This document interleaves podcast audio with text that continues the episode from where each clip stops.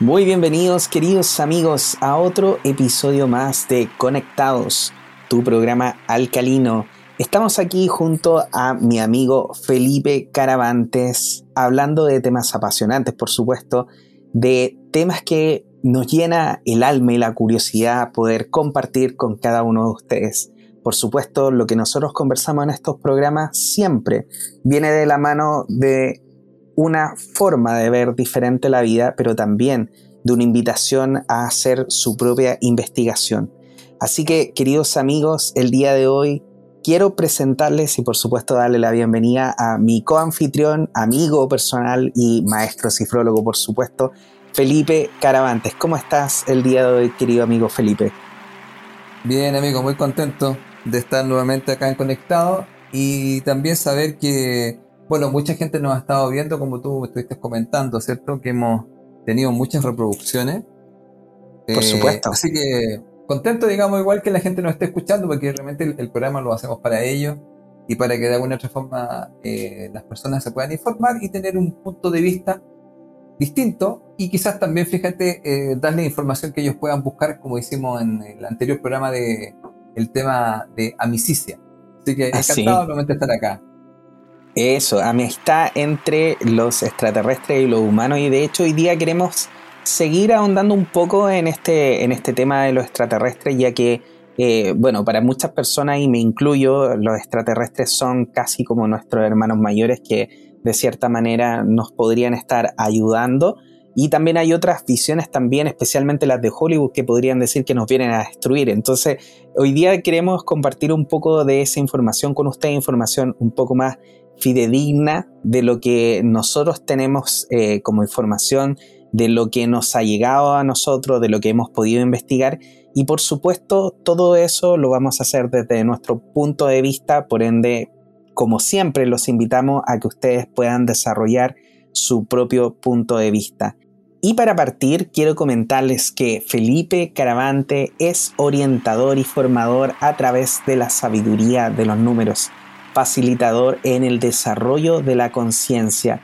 Felipe está realizando cursos que en estos momentos ya se encuentran muchos de ellos cerrados, pero si quiere más información, por supuesto, de sus cursos, de la nueva fecha, lo puede hacer preguntando directamente al correo contacto arroba y también está realizando sesiones de lecturas numerológicas para poder desarrollar, entender quién eres, cuáles son las herramientas que traes y todo lo referente a ti y a tu propio desarrollo espiritual. Así que te invito a esta maravillosa sesión que puedes hacer junto con Felipe, contactándolo por supuesto a su correo contacto arroba felipecaravantes.com. En el Facebook lo puedes contactar como Felipe Caravantes Bernal y en el Instagram como arroba caravantes.felipe. Y por supuesto, queridos amigos, aprovecho también de presentarme yo, soy Juan Pablo Loaiza, terapeuta holístico, especialista en tarot terapéutico y también en regresiones a vidas pasadas. Si deseas trabajar algún trauma, alguna fobia, algún miedo o algo que quieras liberar de tu pasado, lo puedes hacer por supuesto junto conmigo. Hay muchas cosas que nos pueden estar reteniendo. El miedo es un gran, gran enemigo que muchas veces nos impide poder crecer como nosotros deseamos. Así que si quieres trabajarlo, si quieres liberarlo para poder sentirte mejor, sentirte una persona mucho más conectada y poder desarrollar tu full potencial, te invito por supuesto a que me contactes. La página es www.juanpabloloaiza.com o también www.regresionvidaspasadas.com y en el Instagram como arroba jploaiza.o. También puedes usar mi teléfono, que es el más 569 620 81884 y ahí me puedes contactar por WhatsApp, donde voy a estar, por supuesto, feliz de entregarte toda la información que necesitas para poder comenzar tu propio proceso de sanación. Entonces, queridos amigos, los queremos invitar a este apasionante programa que vamos a tener el día de hoy donde vamos a hablar también de los vigilantes. ¿Qué te parece, querido amigo Felipe, este, este título que le hemos puesto a este programa? wow. Bueno, suena, suena bien potente, ¿eh? Pero como siempre con Juan Pablo siempre estamos conversando. Dime. Dime. te, te decía que puede sonar como algo atemorizante o como algo que te brinda más paz. Y ahí es donde yo creo que hoy día queremos, a, mí me gustaría por lo menos llevarlo hacia uno de los dos lados, que cuando usted termine de escuchar este programa sienta en qué posición tenemos que estar nosotros. Claro, mira, lo que pasa es que, a ver, nosotros con Juan Pablo siempre tenemos unas conversaciones antes del programa y Juan Pablo estamos muy, muy, eh, ¿cómo se podría decir? Sincronizados en muchas cosas. Y hoy día, antes de hacer el programa, ¿cierto? Juan Pablo estaba, eh, indudablemente había tenido una sesión muy interesante en una de sus consultas clase maravillosa con la gente, donde ayuda a la gente a que pueda sanar, recordar y solucionar algunos temas, soltar y liberar. Y yo mientras estaba en un mall, eh, meditando algunas cosas que tienen que ver con este mismo tema, de alguna otra forma llegamos a un mismo punto y me llamó la atención que cuando empezamos a conversar de qué vamos a hacer en el programa, aparecen estas sincronicidades, estamos como, como unidos de alguna otra forma, ¿cierto, amigo? Así como... Sí, totalmente. Yo había pensado esto, tú, mira, yo me cuento esto, bueno, y Juan Pablo tiene una historia súper buena, digamos, que va muy, va muy en la línea con lo que queremos conversar hoy día. Bueno, mira, yo creo que aquí, eh, a ver, eh, el tema de los vigilantes. Eh, mira, ¿qué te parece, amigo, que estuvimos conversando algo, ¿cierto? Antes de, una información que la gente también la podría buscar, ¿cierto? Que es el tema, amigo, ¿cierto? De un administrador de la NASA, ¿cierto? Que estuvimos conversando para entrar ya en el tema en sí. Porque mira, te voy a contar lo siguiente. Mucho, mucha gente que nos escucha, amigo, se puso a ver a Misicia. ¿Ya? Mucha gente entonces tomó, tomó nota y dijo, ¿qué es esto? Y entonces fue a buscar información. Entonces, ¿qué es lo que pasa? Nosotros estamos, estamos digamos, como, como dice Juan Pablo, nosotros lo que hacemos es dar información para que nuestros amigos, ¿cierto? Busquen, analicen, reflexionen y les damos un punto de vista o les decimos, mire, por aquí hay algo interesante. Entonces, estábamos conversando con Juan Pablo un tema de una información que aparece de un administrador, ¿cierto?, de la, de la NASA, el señor eh, Bill Nelson, ¿ya?, líder de la NASA, que él sugiere eh, la posibilidad de que algunos ovnis puedan ser formas de vida extraterrestre o seres de un universo alternativo. Entonces, como mi amigo sabe inglés, yo, él, yo le digo, oye, escucha esto, por favor, Juan Pablo, que podría existir, ¿cierto? Alguna eh, Algún error de traducción, claro. Claro, porque te acuerdas que una vez creo que contamos traductor, traidor. Ah, que es muy complejo, porque claro, eh, por ejemplo, en la parte. Oye, ya me voy a meter en otro tema aquí, pero. Como siempre. disculpen a todas las personas que hacen traducciones, pero existe una terminología que se dice traductor, traidor, porque depende de con qué perspectiva y con qué percepción está haciendo la traducción y puede manipular la información.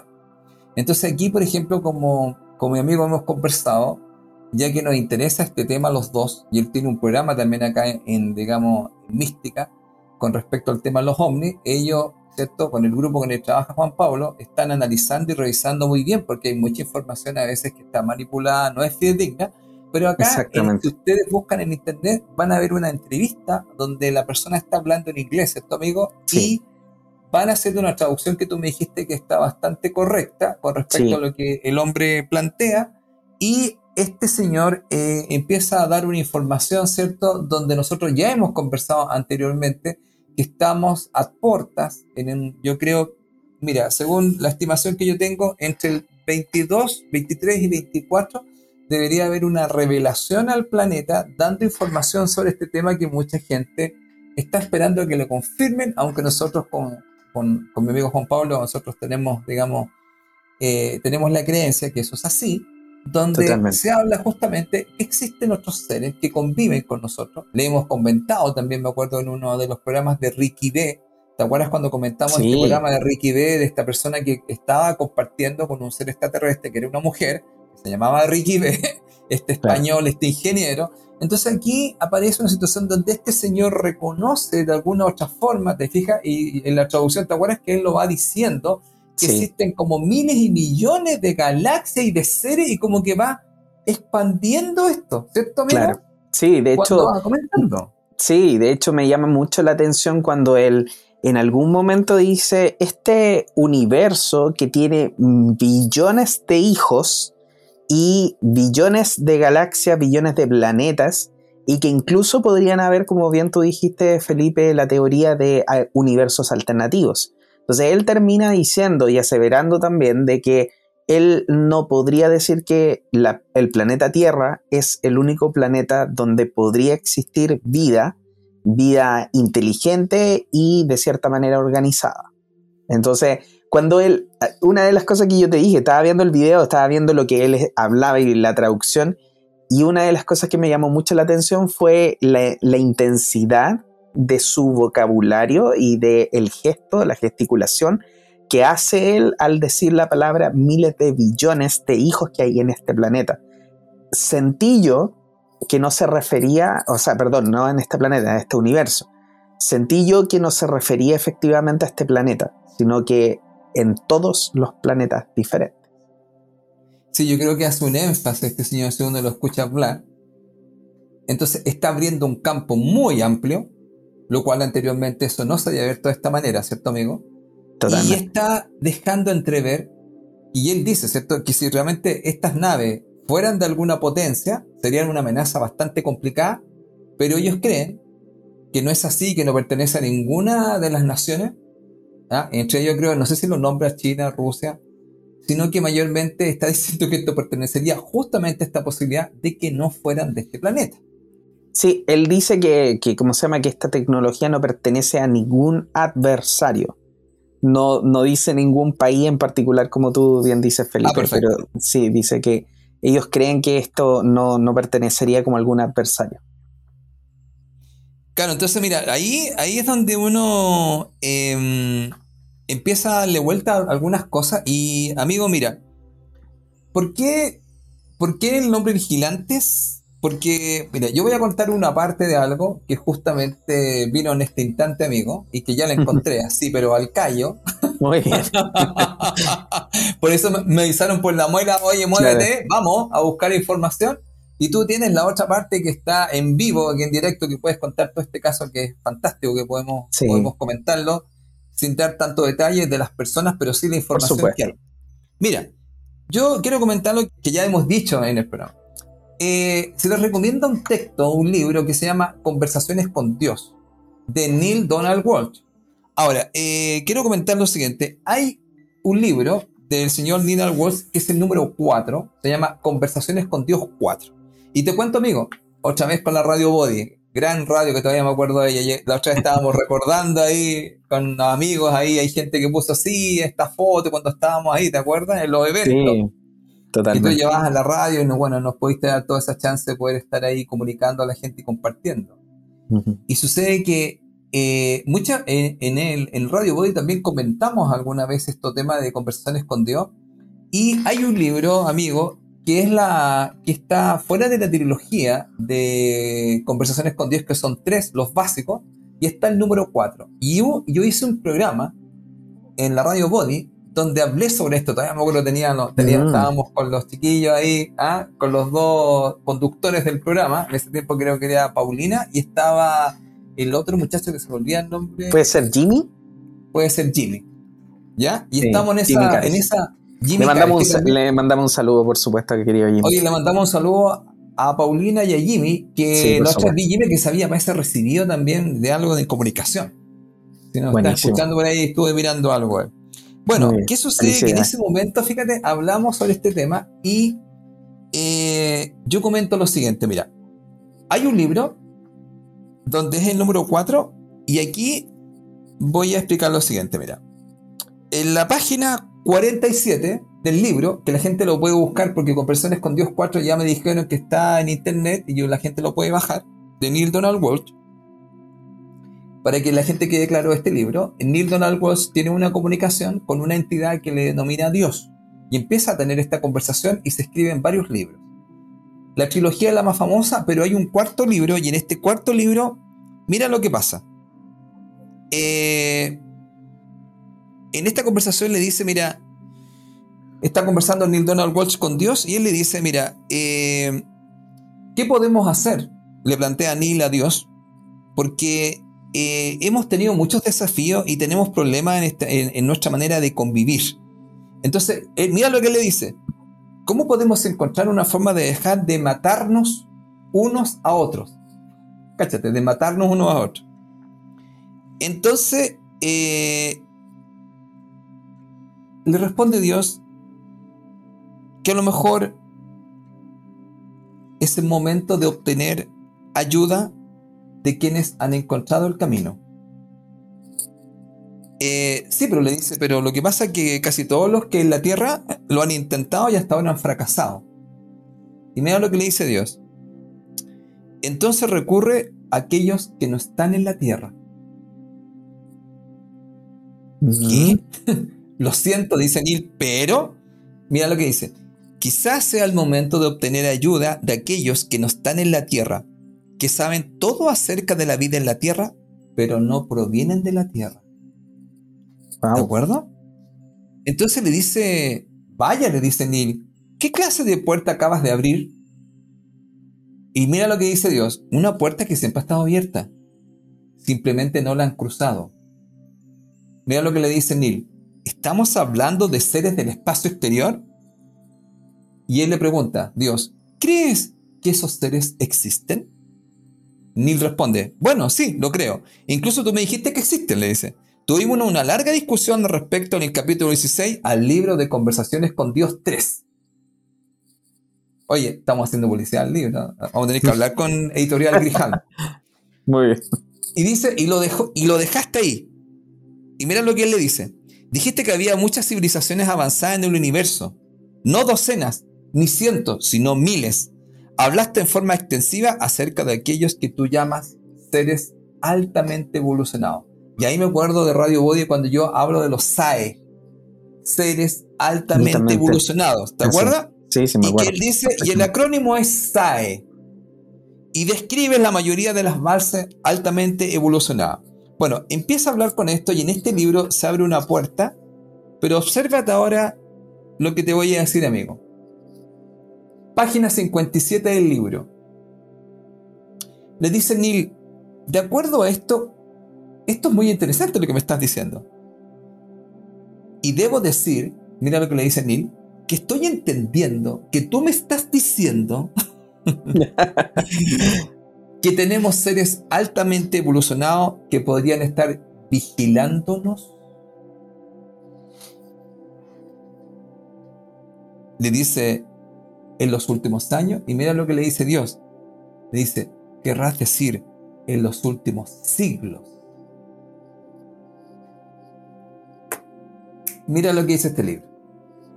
Este libro te está diciendo que habrían seres altamente evolucionados que nos vigilan, que están hace siglos vigilándonos y que en el fondo nos visitan, que vienen a hacer cosas a la tierra, que algunos, como hablamos, a lo mejor tienen amistad, lo que estábamos conversando, que están aquí hace rato. Entonces, este señor que estamos conversando nosotros, ya, este señor eh, Bill Nelson, está, está abriendo eso porque ya está la información que ya no se puede guardar más para revelar a nosotros que de alguna otra forma existen algunos seres que nos vigilan, pero amigo, ¿de qué nos vigilan? ¿Nos vigilan de nosotros mismos? ¿De la destrucción que nosotros podemos hacer a la tierra? Y entonces, amigo, ahí te voy a dar el pase a ti porque sucede que aquí hay un temazo. Un temazo nosotros, ¿cierto, amigo? Que nos han contado algunas historias donde aparecen ¿cierto? Unos seres, que son estos seres grises, y que por lo que yo tengo entendido, amigo, no todos los grises son iguales, y que hay de alguna otra forma una clasificación y que hay distintos tipos de grises. Entonces, como que los metieron a todos en un mismo paquete, amigo, y empezaron a contar algunas historias. ¿Cierto? Entonces uno se pregunta y dice, bueno, entonces, ¿todos estos seres grises son todos, vamos a llamarlo así, malos? ¿Son todos digamos, seres que no vienen a hacer daño. Ahora, el tema, amigo, es que yo creo que aquí también aparece una situación. Primera cosa, Ya aquí en Conversaciones con Dios, que lo dejo, Conversaciones con Dios 4, que es muy interesante el libro, va explicando que ya es momento que ya que nosotros no podemos resolver estas cosas, recibiéramos, podríamos decir, orientación y guía desde otros seres. Otros seres que le llama los SAE, seres altamente evolucionados, que se encuentran hace siglos vigilándonos. ¿Vigilándonos de qué, amigo? De toda esta barbaridad que nosotros hemos hecho. ¿Y qué te parece, amigo, si tú nos cuentas el caso que me contaste tras bambalina y abrimos este tema más, más así con todo? Por supuesto. Y de hecho, bueno, eh, quiero agradecer a, quienes, a quienes nos escuchan porque muchas de las personas nos han dado el apoyo también para tener las ganas y también la, eh, la confianza de poder abrir estos temas un poco más y poder comentar las propias experiencias que nosotros hemos ido teniendo. Como siempre, todas mis sesiones son completamente privadas y lo que yo voy a contar va a ser simplemente algunos detalles eh, sin entrar mucho más allá ni en la vida ni en la persona que obviamente me lo contó, sino que solamente las partes que eh, son interesantes para lo que estamos conversando en estos momentos.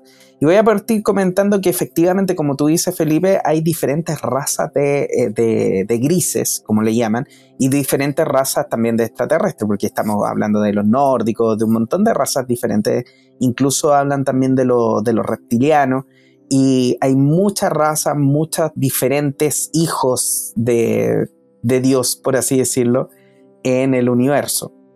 Todos diferentes, algunos iguales o similares o parecidos.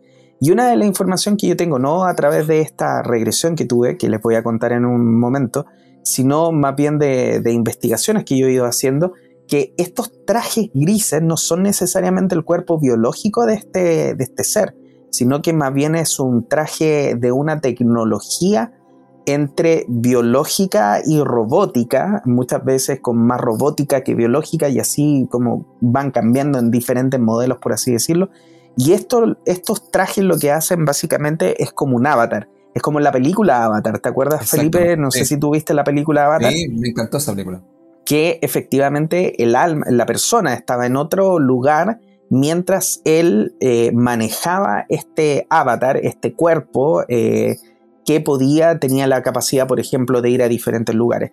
¿Para qué lo hacían? Por ejemplo, dentro del libro de, entrevista con el extraterrestre, habla acerca de efectivamente esto, de que estos seres no necesariamente tienen que estar como en su presencia eh, de alma, sino que ellos se pueden como meter en esto, en estos avatar y pueden manejarlo y así, por ejemplo, no tienen la necesidad ni de comer, no tienen la necesidad de respirar, podrían estar en el espacio exterior, no les pasa nada, podrían entrar dentro de eh, la Tierra y tampoco les pasaría nada. Entonces tienen esta habilidad de poder hacer todo esto. Entonces puede ser que dentro de estos mismos grises, que podría ser un traje simplemente, hubieran seres que buscan el bien, pero también seres que buscan el mal. Ahora, esa ha sido siempre la pregunta, creo yo. ¿Qué es lo que buscan estos seres con nosotros? ¿Qué es lo que quieren? ¿Por qué eh, Hollywood siempre nos ha marcado de que es, son una amenaza constante y que en cualquier momento nos pueden destruir? Eh, y allí es donde hoy día les quiero contar esta pequeña historia. Eh, tuve un cliente que, que una de las cosas que teníamos que trabajar era efectivamente el miedo a, esta, a estos criaturas, estos seres grises. Y cuando nosotros entramos en la sesión y estamos trabajando diferentes cosas de su vida, en el momento que nosotros hacemos un retroceso, él se encuentra mirando la Tierra desde afuera de la Tierra, mirándola como si fuera un planeta, desde el universo. A lo cual yo le pregunto, ¿dónde estás? ¿Cómo es el lugar donde está? Y él me explica que es una ventana gigante, muy grande, un lugar, siente que es una nave. Yo le pido que se mire las manos y él impresionado me dice que son manos que no son humanas y que no tiene cinco dedos, sino que tiene tres dedos. A lo cual yo le digo que se mire su cuerpo, si es que lleva algún tipo de, de vestimentas. Y él me dice que no, que no tiene ninguna vestimenta, que solamente veo un cuerpo de color gris. Eh, la impresión que yo creo que tuvo esta persona en ese momento también eh, la apertura de mente que, que, le da esta experiencia fue también el entender de que su propio miedo a los grises era poco fundamentado debido a la desinformación que hay dentro de Hollywood, dentro de los libros, dentro de teorías conspirativas acerca de estos seres. Porque efectivamente él en ese momento era un personaje no terrestre de color gris y que estaba vigilando la Tierra. En esa primera sesión no logramos avanzar mucho más debido al tiempo, debido a que ya llevábamos eh, varias cosas revisadas y que esa impresión de ese momento también le hizo a él eh, exaltarse un poquito. Por lo cual, obviamente, dejamos la sesión hasta ahí, pudimos cerrar, pudimos sentirse mucho mejor con respecto a esto, porque la pregunta clave en ese momento fue, ok, tú eres un gris, estás mirando la Tierra, ¿nos vienes a destruir o qué vienes a hacer? No, nosotros los venimos a ayudar. Esa es la sensación que tenía él, que él, ellos nos venían a ayudar.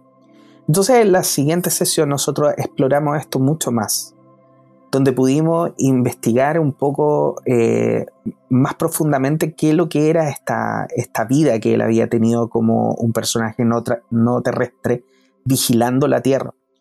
Y de hecho pudimos volver hacia muchos años antes donde él venía viajando en esa nave y él me decía que veía otras naves que eran naves eh, amigas, por así decirlo, que también venían viajando y que se cruzaban y pasaban por todos lados. Y era como una carretera interestelar, por así decirlo. Y cuando esta persona me dice, nosotros vamos hacia la Tierra, somos tres que vamos en una nave bastante grande, que vamos hacia la Tierra y vamos en una misión. ¿Ok? ¿Cuál es la misión? no lo sé bien. ¿Y por qué no lo sabe bien? Porque no está dentro de mi rango saberlo. O sea, ya con esto me da a entender de que hay una jerarquía dentro de esto, que hay ciertas personas o ciertos seres que tienen mayor rango que saben un poco mejor por qué están haciendo las cosas. En ese momento él no tenía el rango para poder saber por qué los mandaban a ellos a vigilar la tierra.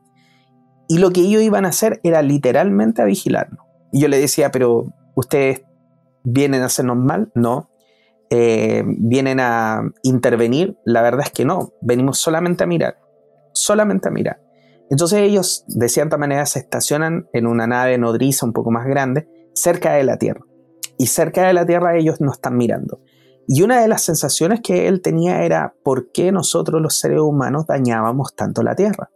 Entonces mi pregunta fue, oye, pero a ver, ¿ustedes nos vienen a ayudar a nosotros, a los seres humanos? o vienen a ayudar al planeta? Y la respuesta fue que ellos venían a ayudar al planeta.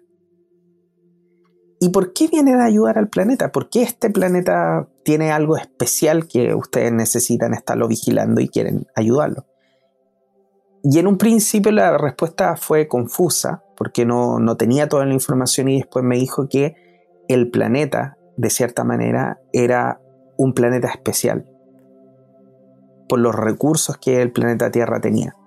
Y que de cierta manera ellos lo que querían era evitar que el ser humano lo destruyera y evitar obviamente que, el, que el planeta Tierra dejara de existir o hasta un punto donde no fuera recuperable. Entonces, muchas de las cosas que ellos hacían era evitar, por así decirlo, que nosotros nos autodestruyéramos a nosotros mismos. Exacto.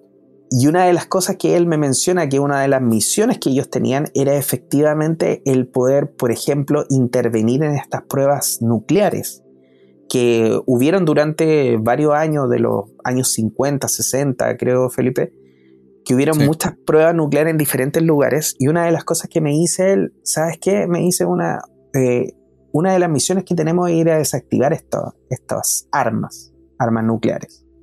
Entonces ellos, de cierta manera, intervenían solamente en lo que podían intervenir y solamente para evitar una catástrofe donde la Tierra saliera dañada. Por así decirlo, él sentía en ese momento que no tenía la habilidad de eh, intervenir a las personas ni de... Porque yo le decía, pero ¿por qué no, no, nos dicen algo? ¿Por qué no nos enseñan? Em, y él decía que no tenían la autorización para poder hacerlo que no podían intervenir de esa manera. Y por el otro lado yo le preguntaba cómo era la civilización que tenían ellos, porque ellos creían que la civilización de ellos era mejor, que podían venir de cierta manera a intervenir la nuestra. Una pregunta, yo creo, bastante válida, porque yo digo, ok, si nosotros, si nosotros somos tan malos, ¿quiénes son ustedes? ¿Por qué ustedes son tan buenos? Y él me decía que no necesariamente ellos eran mejores, sino que ellos habían cometido muchos errores y que de hecho él no tenía como un planeta, un planeta hogar. Y una de las cosas que me hice que me impresionó bastante fue que eh, él toda su vida o la mayor parte de su vida había pasado arriba de naves. Porque el planeta donde era el origen, por así decirlo, de su raza, ya no tenía una posibilidad de ser habitado de una forma, de una buena forma. Entonces, que mucha de la civilización que, venía de ese planeta al final terminaron viviendo en naves, donde ellos empezaron me imagino, esto ya es algo que, estoy suponiendo dentro de lo que él me contó, eh, a proteger también otros planetas que sí tienen la posibilidad de seguir albergando vida para evitar también de que estos planetas dejen de existir. Entonces, como te digo, Felipe, dentro de todo lo que nosotros conversamos y pudimos ir aclarando dentro de esta sesión de regresión, eh, fue que efectivamente estos grises no necesariamente ellos vienen a hacernos mal a nosotros pero tampoco necesariamente vienen a hacernos bien, sino que más bien ellos también tienen una misión y esa misión está dada por otras personas, otros seres, que al parecer tienen un cierto grado de entendimiento de por qué su civilización no funcionó y cómo quizás nos podrían ayudar a nosotros a que nuestra civilización funcionara. ¿A qué me refiero? Que tampoco nosotros como seres humanos somos los más santos, por así decirlo. Y de repente, porque muchas de las personas dicen, ay, pero es que si ellos saben tanto, ¿por qué no nos vienen a salvar? ¿Y de quién nos vamos a salvar? De nosotros mismos. Porque al final somos nosotros mismos también los que estamos haciendo todo esto. Yo sé que hay un gran cambio, Felipe, y yo siento, creo que igual que tú, tenemos esta esperanza gigante que el ser humano haga este, este cambio de paradigmas, de creencias, de valores, donde empecemos a reciclar mucho más, donde seamos mucho más conscientes de lo que decimos, de cómo actuamos, de cómo tratamos al resto, para poder hacer de este planeta un lugar mucho mejor donde vivir. Y de cierta manera yo siento que estos seres están aquí evitando también que nosotros nos destruyamos a nosotros mismos. Yo siento que más que evitar nosotros y tener miedo como eh, esta persona de Estados Unidos eh, decía este encargado de la NASA, que ellos veían esta, esta tecnología extraterrestre y de cierta manera el miedo era que no éramos nosotros mismos, decía, bueno, si fuéramos, eh, si fuera otro planeta de, de, la Tierra, ahí tendríamos miedo porque nos podrían destruir a ellos como Estados Unidos. Y en este caso, esta tecnología está hace muchos años, porque por lo menos lo que nosotros revivimos en la, regresión fue años y años, o sea, fue un periodo muy largo de tiempo, para el ser humano por lo menos, un periodo muy largo de tiempo donde ellos efectivamente nos estuvieron vigilando y evitando que nosotros nos autodestruyamos. Por ende, yo creo que una de las grandes misiones que nosotros tenemos es nosotros mismos no ser nocivos con nosotros mismos. Nosotros mismos dejar de, de autodestruirnos, porque efectivamente ellos están ahí, nos están vigilando, pero nos están vigilando no necesariamente, creo yo, o siento yo, porque nosotros eh, seamos especiales o nosotros tengamos algo más allá que ellos necesiten, más bien porque nosotros somos seres privilegiados que podemos estar viviendo en este planeta y que de cierta manera también podríamos destruirlo. Sí, estoy de acuerdo contigo. Bueno, y nosotros yo creo que, mira, aquí este tema da para varios puntos de vista con respecto a lo que tú estás planteando. Eh, interesante esto que acabas de contar, ¿ah? porque qué interesante que esta persona haya tenido miedo a estos seres que son los grises y después haya descubierto de alguna otra forma, ¿cierto? Que él era uno de ellos y que reencarnó en este lugar. Bueno, mira, yo creo que en este tiempo van a haber muchas revelaciones que a lo mejor nos van a mostrar otros puntos de vista que nosotros nos han ido instalando, por decirnos a nosotros en general, desde, bueno, una, ¿cómo podríamos decir? Eh, donde yo creo que la instalación más grande, fíjate con respecto al miedo.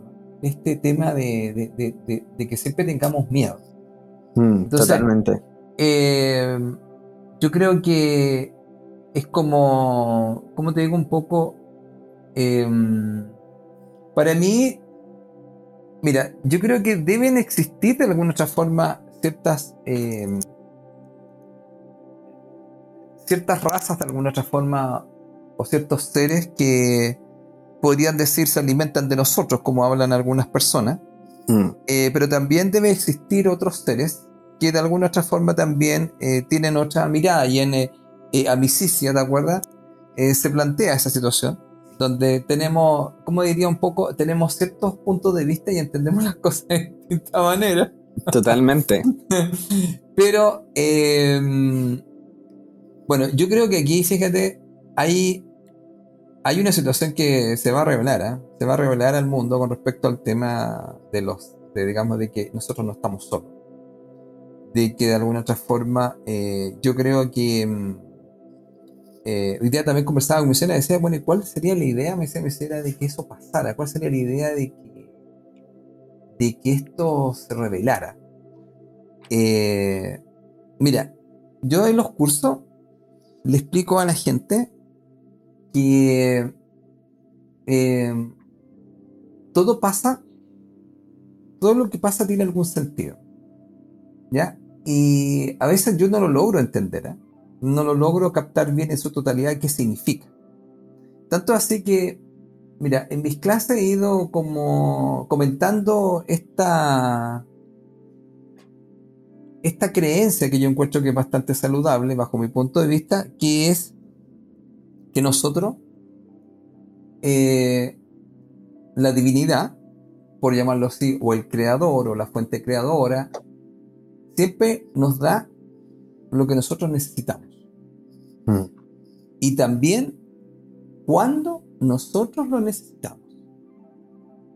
Entonces, eso ayuda mucho a estar en paz en el aspecto de que en esta creencia que existe una fuente creadora que nos da lo que nosotros necesitamos y cuando lo necesitamos, eso hace que yo confíe y suelte para poder fluir con la vida. Mm. Entonces yo creo que si esto se está entregando, eh, yo creo que es algo que se necesita. Por algo será. Podría ser que primera cosa, eh, a lo mejor se está presionando también a que lo hagan. Mm. y nosotros no lo sabemos. Em, porque hemos planteado desde otro punto de vista. Eh, dijimos que la administración del planeta se modificó y que ya no está la misma fuerza que existía anteriormente donde no se dejaba dar cierta información.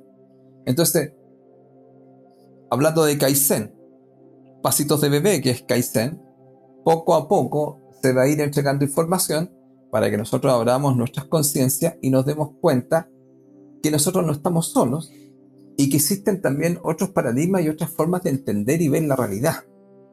Como por ejemplo lo que tú acabas de plantear.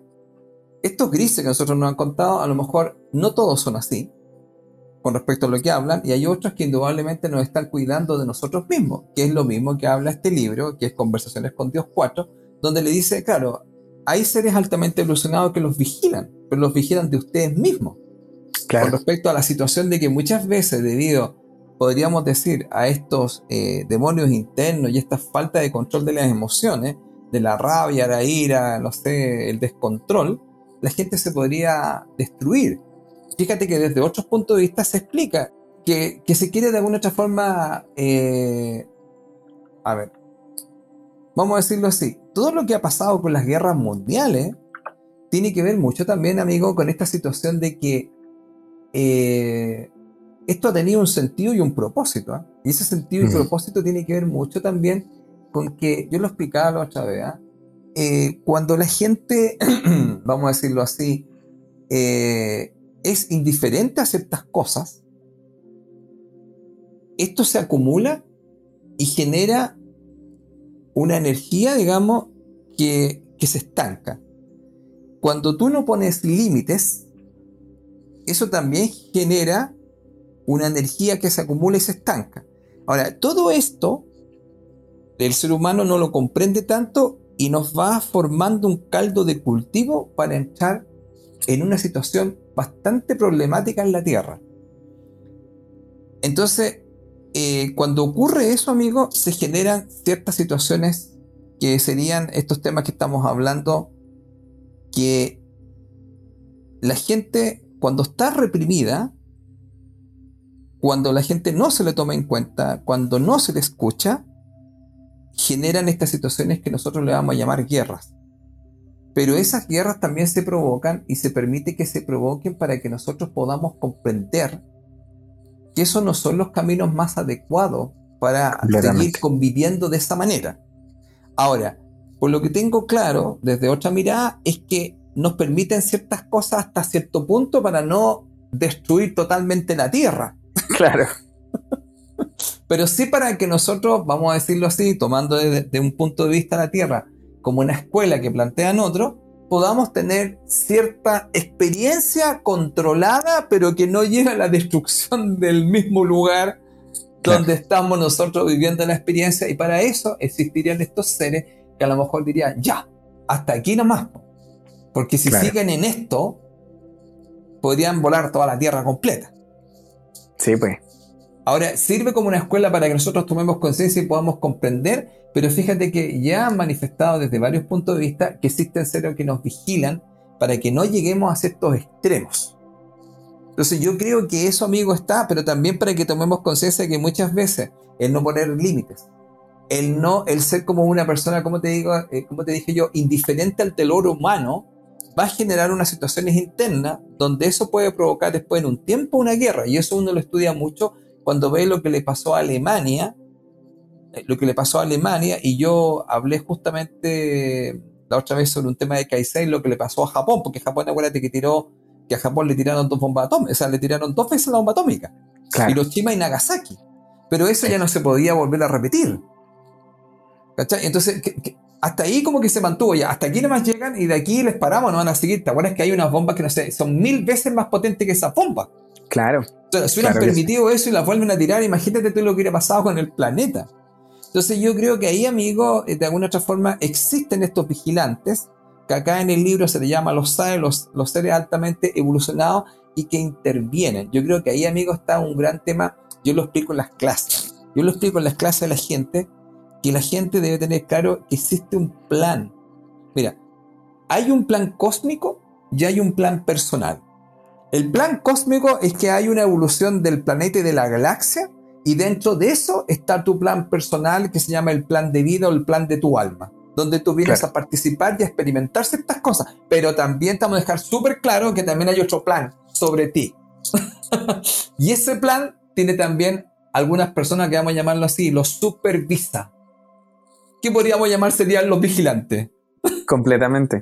Oye, Felipe, ¿sabes tú que una de las cosas que, que también me, me recordé dentro de todo esto fue que eh, esta persona cuando nos miraba desde esta nave, eh, yo le preguntaba, ¿qué son las cosas que tú sientes hacia el ser humano ya que ves que nos destruimos de toda esta, de esta forma? Y me decía que él sentía mucha pena, mucha pena por el ser humano porque eh, veía que nosotros estábamos siendo manipulados, por así decirlo, y también de cierta manera como encarcelados, que nosotros estábamos siendo como casi unos prisioneros dentro de esta tierra y que nosotros no podíamos de cierta manera como salir mucho de aquí. Ahora, em, también hablamos acerca, por ejemplo, de la luna. ¿Y qué es lo que era la luna? me acordé dentro de todo, ¿te acuerdas cuando... Hicimos un eh, programa sobre hicimos, eh, Claro, hablamos dentro de uno de los programas, hablamos de esta, de esta estatua que está en el Vaticano, que tú la nombraste, que, que tú decías que era la representación más real de la luna. Yo me acordé de eso y, le pregunté y le dije, oye, pero qué, es la luna? ¿Puedes saber tú qué es la luna? Y me decía él que era efectivamente como un puesto de vigilancia de avanzada hacia la Tierra, donde había muchas colonias de muchos diferentes eh, eh, seres extraterrestres y diferentes razas. Porque no solamente estaban los grises, sino que estaban los reptilianos, estaban los... Em, estos típicos que son más nórdicos, ¿me entiendes? Entonces había muchos ahí que estaban de cierta manera vigilando la Tierra. Y una de las cosas también que me llama mucho la atención, porque yo le dije, a ver, ya, pero ¿por qué si después de todo esto que tuviste, de lo malo que supuestamente nosotros somos los seres humanos con la Tierra, y lo malo que estamos haciéndolo, yo, yo esto me lo preguntaba yo mismo, ¿por qué quisiste nacer aquí? ¿Por qué tú fue tu, ¿Cuál fue tu intención de, estar en un cuerpo humano aquí en la Tierra? Y, obviamente hicimos un repaso por qué fue lo que le pasó que al final dentro de una de las misiones que él iba en una nave de exploración, que era una nave más, más pequeña, eh, que venía junto a dos tripulantes más, eh, tuvieron un problema en la máquina en la cual se descontroló, tuvieron como un choque y cae hacia la Tierra en, una explosión que eh, terminó matando a dos de los grises y uno que sobrevivió murió a los pocos días o horas porque había quedado con muchas secuelas. Cuando él sale de este cuerpo, deja ese cuerpo eh, biológico, él va en una búsqueda, viaja por el universo y luego de eso se conecta con un ser que le permite de cierta manera reencarnar en, en un cuerpo humano. Y yo le pregunto, pero ¿cuál es la lección principal? Me dice el amor. Y una de las cosas que me impresionó fue efectivamente entender de que ellos como seres, por muy altamente evolucionados que, nosotros podemos pensar que ellos son, una de las cosas grandes que a ellos les faltaba, por lo menos a la raza, porque no estoy hablando en general de todos los extraterrestres, esto estoy hablando solamente de la raza que me tocó eh, trabajar con esta persona que perteneció a esa raza. O sea, una de las cosas grandes que a él le faltaba trabajar como en su desarrollo espiritual, por así decirlo, era la conexión con las emociones y con el amor. Porque de cierta manera una raza altamente evolucionada, cuando nosotros decimos esta sensación de estar como más neutrales, es una sensación de estar sin emociones. Y una sensación de estar sin emociones es una sensación, por así decirlo, de no, de no solamente de falta de, problemas o de falta de miedos, sino que también de falta de amor y falta de, todo lo que, de todas las emociones que nosotros tenemos y vivimos aquí en la Tierra. Y esas son las mismas emociones que tú estabas hablando recién, que decías que estas son las emociones que nos, a nosotros nos hacen pelear. Eh, vale decir, muchas de las peleas que han habido en, la historia de la humanidad también han sido por romances, eh, por amores, y por diferentes cosas que al final han terminado dejando la embarrada en, en muchos lugares, o sea, ha quedado muchos problemas por, por todo eso. Entonces, estas mismas emociones que nosotros estamos acostumbrados un poco a vivir con ellas y que nos manejan por muchos lados, son estas mismas emociones que de repente ellos mismos cuando nos miraban eran las que decían esto es lo que a nosotros nos falta para poder avanzar ellos son seres altamente evolucionados, por lo menos en la parte tecnológica sí, en la parte espiritual probablemente también, pero también hay cosas que el ser humano tiene aquí que no, ellos no tienen en su planeta y que son, es una de las cosas creo que es una gran escuela la Tierra donde nosotros estamos, el saber trabajar esas emociones.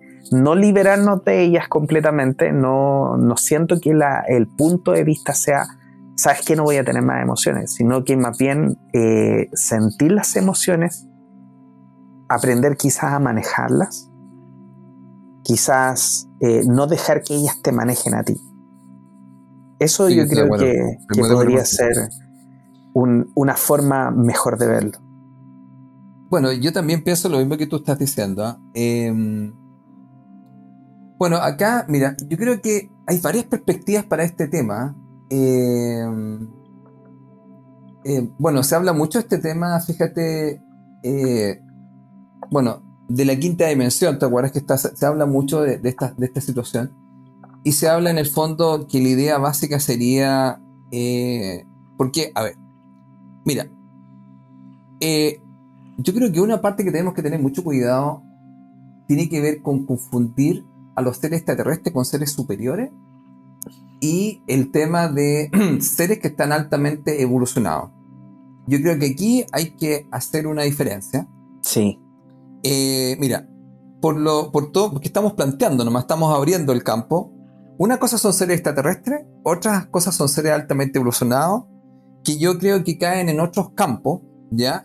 Y a veces la gente tiende a pensar que un ser extraterrestre, tecnológicamente evolucionado, estaría más evolucionado en otras cosas con nosotros, y yo creo que eso habría que tener ojo con eso. Esa es una, es una, porque en este amicicia, se hablaba también que habían unos seres que tenían unos puntos de vista muy distintos y ellos buscaban más el desarrollo tecnológico que más que el desarrollo espiritual, por llamarlo así, y justamente se provocó esta situación donde hubo este roce y se separaron y después se, ven todo este documental, se dan cuenta que hay, uno, hay unos desencuentros entre ellos y que no pasan solamente de ser palabras. Mm. por lo tanto, ahí, ahí queda claro que hay de alguna otra forma eh, puntos de vista encontrados. ¿ah? Mira, yo quisiera, para la gente que le interesara este tema, que vuelvo con conversaciones con Dios, porque mira, yo planteo en las clases de mi estudiante que para mí, desde mi punto de vista, em, cuando me dicen, mire, yo quiero conectar con mi mejor versión, yo le digo, eh, ¿cuál sería su mejor versión? Entonces me dicen muchos de ellos que su mejor versión es ser mejor. Entonces yo le digo que, bajo mi punto de vista, eh, su mejor versión, para mi punto de vista, es su conexión con su yo superior. Eso sería para mí. Y les planteo de que la idea es que, em, vamos a decirlo acá, sí, que entren en una aceptación de quienes son. Y esa aceptación de quienes son tiene que ver con aceptar su luz como su oscuridad. Y entonces perdonarme. Porque muchas veces voy a visitar la oscuridad porque es una parte que debo conocer en este lugar. Totalmente. Por eso que yo, yo les digo a ellos que la idea básica sería esta.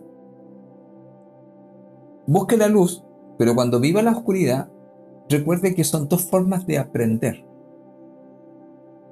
De, de, aprender en este lugar. Porque muchas veces la oscuridad te va a llevar a la luz, por llamarlo así.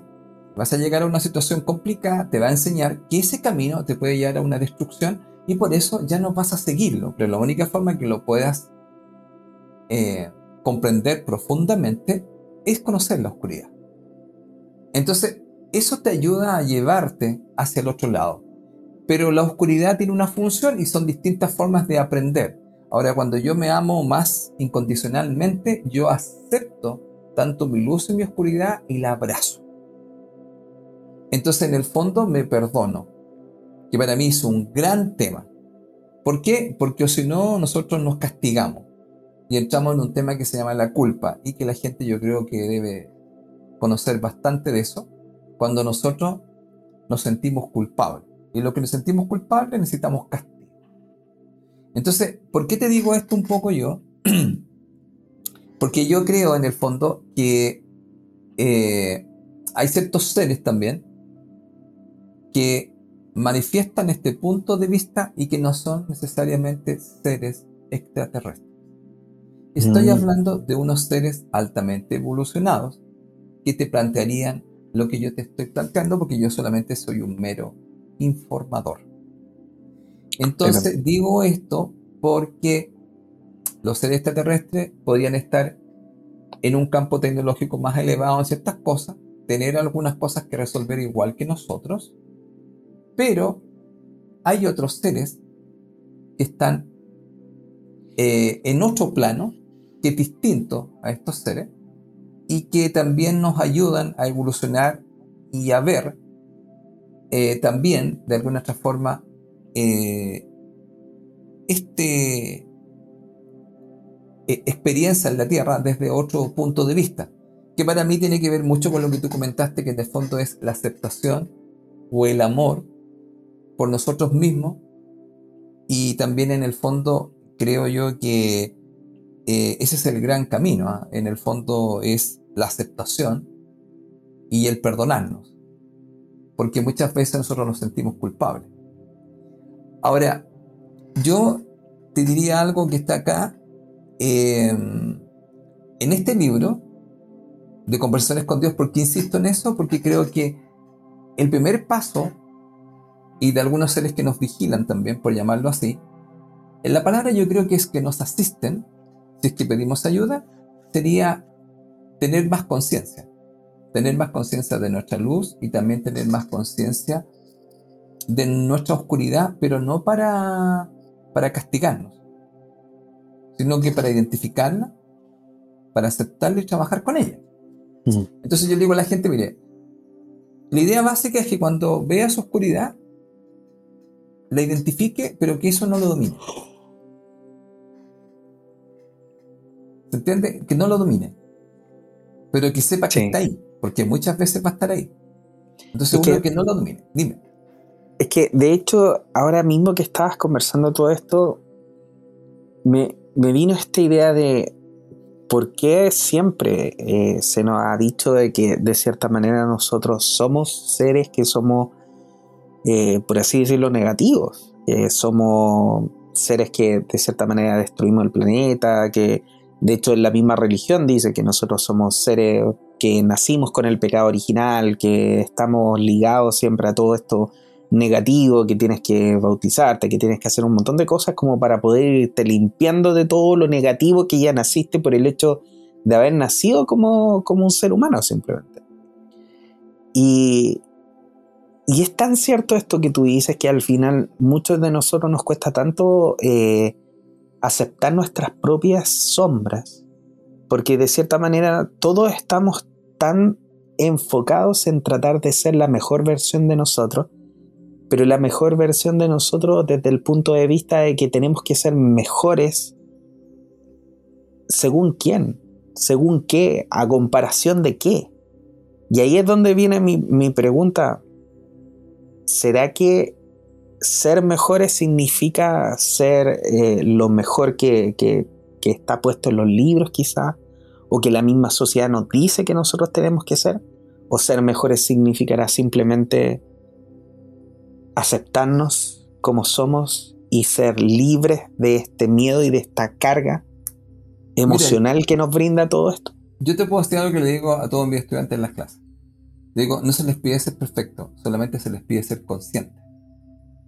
Ser consciente de que tienen luz y que tienen oscuridad. Y aceptar eso porque es parte de estar en este planeta. Porque nosotros cuando entramos a este planeta, venimos a polarizar venimos a conocer la luz como la oscuridad. Por eso se llama la dualidad. Entonces, la única, lo único que se les pide es ser consciente. No ser perfecto, porque la gente, para mí la perfección es neurosis. Entonces, cuando tú aceptas tu oscuridad y que muchas veces vas a caer en estos comportamientos, indudablemente que va a pasar, porque vas a tener que conocerlo, esos comportamientos en el fondo son para que experimentes algo. Ahora, ¿qué consecuencias te trae ese comportamiento. Eso es interesante mirarlo. Ese comportamiento tú lo quieres experimentar. Por ejemplo, pongamos que mucha gente tiene mucha rabia, es un comportamiento rabioso. Entonces le digo, mira, el hígado y la vesícula biliar desde la medicina china te van a indicar que te va a traer algunas situaciones complejas. Lo puedes ver en tu cuerpo. ¿Te gustaría seguir teniendo este comportamiento? ¿O cuáles son las consecuencias que te ha traído con los demás? Ahora, ¿para qué lo vives? Para que lo conozcas porque vienes a experimentar. Es como una película que yo te conté una vez sobre un ángel que decía, ¿por qué los humanos eh, les pasan tantas cosas? Entonces este ángel que siempre hablaba con los humanos no lo escuchaba y dice, ¿por qué no me escucha? ¿Y qué es lo que hace en esta película, que es una película italiana? Lo manda y dice, está bien que estamos dando un deseo, te voy a convertir en humano. Y cuando llega se convierte en ángel humano, conoce las emociones. y ahí empieza a sentir miedo. ¿Qué es esto? Miedo. ¿Qué es esto? Inseguridad. Y empieza a sentir, ¿qué es esto? Rabia. ¿Qué es esto? Tristeza. Porque él decía, pero ¿qué les pasa?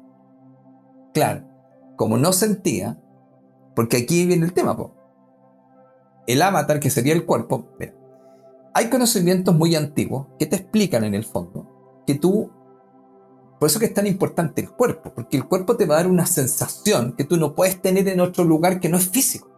La densidad más grande es el cuerpo físico, por llamarlo. Entonces yo siento, mira, por ejemplo, cuando tú comes algo, dices, ¡ay, qué rico! Ya, pero eso no lo podrías sentir. Dice, pero ¿qué está haciendo? ¿Qué siente? Mira, ¿quieres sentirlo? Te tenemos que pasar un cuerpo. Claro. Pero también el cuerpo te va a decir, estoy cansado. También el cuerpo te va a decir, tengo necesidades. También el cuerpo te va a decir, me duele acá. Ya, vas a empezar a sentir un montón de cosas que antes no sentías.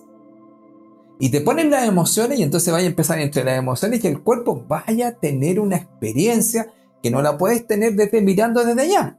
Por eso la gente te dice, uy, es súper fácil.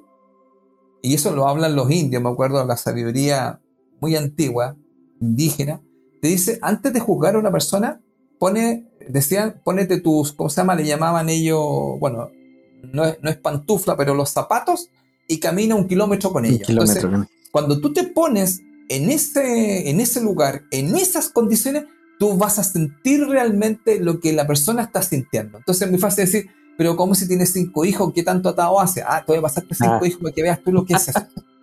Sabes que me acordé mucho de, por ejemplo, los lo hombres, o bueno, no solamente los hombres, pero cuando, cuando tú estás viendo la, tele o estás viendo, no sé, un deporte, estás viendo fútbol y dices, pero ¿cómo no corre? ¿Cómo no hace esto? ¿Cómo no hace esto? Otro? Pero claro, ahí en el momento, cuando te toca a ti correr, cuando te toca a ti pegarle, ah, pero ¿cómo no le chunta? Claro, efectivamente, no es, no es lo mismo, como se dice, como dice el dicho, es otra cosa con guitarra. Eso mismo, mira, imagínate tirar un penal con toda la gente. Mira, yo una vez, yo jugué, porque tenía alguna habilidad en el fútbol, pero me llevaban a jugar a un estadio. Y era muy distinto tener a 10 amigos gritándote a tener una cantidad de gente que grita como loco y algunos te van a gritar en contra.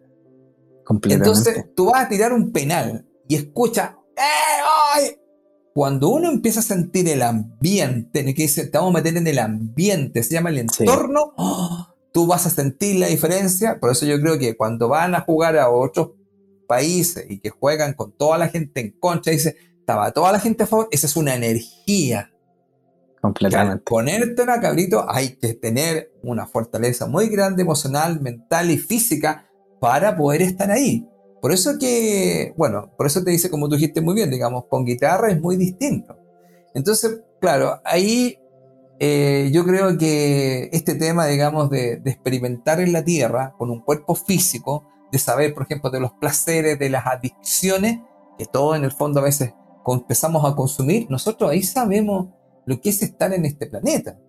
Entonces yo creo, amigo, que, bueno, para mí, fíjate, el tema pasa porque, eh, bueno, yo creo que hay un plan general, ese es, una, un punto de vista que yo tengo, en ese plan general existen ciertos administradores que serían los que nos supervisan o nos vigilan, porque todo esto está de alguna otra forma tiene un plan. Para mí, desde otros conceptos, esto como dicen por ahí, está todo de alguna otra forma programado. Ahora, ¿cuánto tiempo llevará? Es otra cosa. Pero si hay un plan general. Supongamos, mira, lo mismo que hacemos nosotros. El plan es que hoy día hacemos un programa de conectado.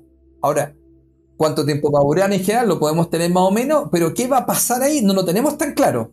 Pero sí sabemos que lo que sí tenemos claro es que el plan, que el programa de conectado sobre el tema que estamos hablando hoy día de los vigilantes va. Claro. Ahora, ¿cómo va a salir? Va a depender mucho de la interacción, de los estados de ánimo, de dónde nos vamos. Pero te pregunto, entonces yo creo que eso también hay que tenerlo claro porque eh, no todo está escrito, pero sí el plan va. O sea, el programa va y el tema es vigilante. O los vigilantes. Entonces, eso va.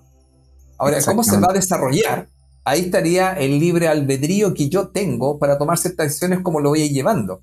Y a veces mm. va a salir de cierta manera y va a salir de otra. Como diría la divinidad, es perfecto, va a salir perfecto. ¿Por qué? Porque a lo mejor no es lo que te gusta, pero es perfecto como está y como salió. Ahora uno puede empezar a, decir que eso no, me hubiera gustado que fuera así, que me hubiera gustado hacer allá, y ahí entraríamos en otros temas. Pero no, me quiero ir tanto del tema para volver al mismo tema de los vigilantes, mira. Y yo quería decir lo siguiente, mira. Eh, en, este, en este libro de Conversaciones con Dios 4, eh, él habla, le, hace una mención a, a, Neil Donald y le dice que él le recomendaría y le sugiere que, que escuchara, sí, porque le dice, te voy a hacer una invitación, que escuches y que veas cómo ellos actúan estos comportamientos para que tú los pudieras experimentar, pudieras ver qué pasa con ellos. Y yo voy a dar algunos acá para invitar a los amigos a que, a que, a que vean el libro o lo compren, o que lo busquen en internet, amigo. Y es, aquí son 16 comportamientos, ¿ya? Y te voy a mm. comentar algunos, que eso lo hicimos una vez, lo hicimos una vez en, en Radio Boy. Mira, el primer comportamiento, ellos, él lo va explicando así. Mira lo que dice. Por eso yo dije, te fijaste que dije en un momento dado, dije, el concepto básico de tú no, es que seas perfecto, sino que seas más consciente. Nada más que eso. Y, y, si quieres tu mejor versión, es tu gran conexión con tu yo superior. Entonces, claro, nosotros nos han metido otra idea en la cabeza y si quería, tú lo que comentaste, nosotros ya sabemos igual, igual en este planeta, existen algunas fuerzas que mayormente parte del juego de estar aquí es que van hacia el revés. Mm. Podríamos decir, nosotros nos queremos liberar y ellas quieren que no nos liberemos. y ese es el juego. Ese es un juego donde yo voy a crecer. Porque entre yo busco liberarme y los otros que no quieren que yo me libere, entonces yo ahí voy creciendo. Es como esto que estamos haciendo acá. Nosotros, ¿te acuerdas? Una vez hablamos, la práctica es el maestro. ¿Cómo aprendemos a, comunicar, a hacer programa? Haciéndolo. y si a veces no, no, no, no es del gusto de todas las personas, bueno, uno dice, bueno, uno puede preguntar ese, oye, ¿cuál sería la sugerencia para poder modificar algunas cosas y poder hacerlo de una mejor, entre comillas, manera o de otra forma, que a lo mejor pudiera llegar a más gente? Y de hecho, Felipe, ya que acabas de mencionar eso para las personas que nos están escuchando por Spotify, recuerde, y si no lo sabe, se lo comento, Spotify hoy en día a través de la plataforma de podcast nos permite dejar preguntas a las cuales ustedes pueden responder. Solamente para la gente de Spotify, lamentablemente las demás plataformas todavía no lo eh, han implementado, pero sí vamos a estar dejando algunas preguntas en los episodios, en cada episodio de podcast de Conectados. Vamos a estar dejando algunas preguntas, así que para que ustedes las puedan buscar, nos puedan responder y por supuesto nos puedan dejar sus saludos si quieren por ahí también. Y nosotros los vamos a estar leyendo con mucho amor en el próximo capítulo. Así que Felipe, muchas gracias porque me, recordaste que tenía que pasar esa información. bueno, mira, la idea básica acá, vamos a plantear algunos de estos comportamientos que se le sugiere a, las personas de este planeta y que él dice que podríamos ver para poder eh, eh, vivir desde otro lado. Mira, habla así él. Una especie que ha cobrado conciencia, mira cómo lo dice, siempre dice la verdad. Los humanos que permanecen en un estado de falta de conciencia a menudo se mienten a sí mismos y a los demás. Mm. Segundo, bueno, otro comportamiento. Una especie que ha cobrado conciencia, volvemos con el tema de la conciencia, dice una cosa y hará lo que dice. Los humanos que permanecen en un estado de falta de conciencia a menudo dicen una cosa y hacen otra. Ahora mira, una especie que ha cobrado conciencia no acoge un principio en su civilización que se correlacione con los conceptos a los cuales los humanos se refieren como justicia y castigo. Wow. Eso, bueno, yo voy a dejar esto ahí porque esto te lo cuento Juan Pablo. Conversaciones con Dios 4, después toma cada uno de estos comportamientos y te lo analiza en profundidad. Y dice, ¿qué, trató de decir? Porque hay unos que son como muy obvios, este de que siempre dicen la verdad y que se mienten a sí mismo. Pero por ejemplo, este de que los humanos se refieren a como castigo o justicia, eso los seres altamente evolucionados no lo acogen como un principio. Digo, ¿a qué se referirá con eso?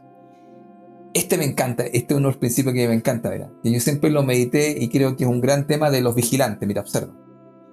Una especie que ha cobrado conciencia no acoge un principio en su civilización que se correlacione con el concepto al cual los humanos se refieren como propiedad. wow.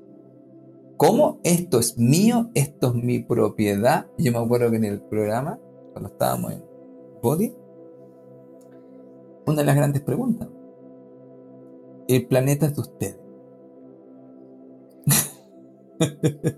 ah, yo no sabía que era de ustedes el planeta Tierra. Porque ustedes como que disponen de él, que mira, así lo vamos a destruir, le vamos a cortar los árboles, vamos a contaminar los mares, así nos da lo mismo que no como es de nosotros. ¿Te fijas tú? Entonces cuando tú empiezas a analizar esto, dices, wow, entonces, ¿qué te parece si te decimos primera, una primera cosa que te podríamos decir? Ustedes están arrendando y, y son bastante mal arrendadores. Porque mira cómo me tienen el departamento. Claro. bueno, ahí voy dejando, mira, otra, otra, otra, otro comportamiento de los seres altamente evolucionados. Una especie que ha cobrado conciencia crea un balance entre la tecnología y la cosmología, entre las máquinas y la naturaleza.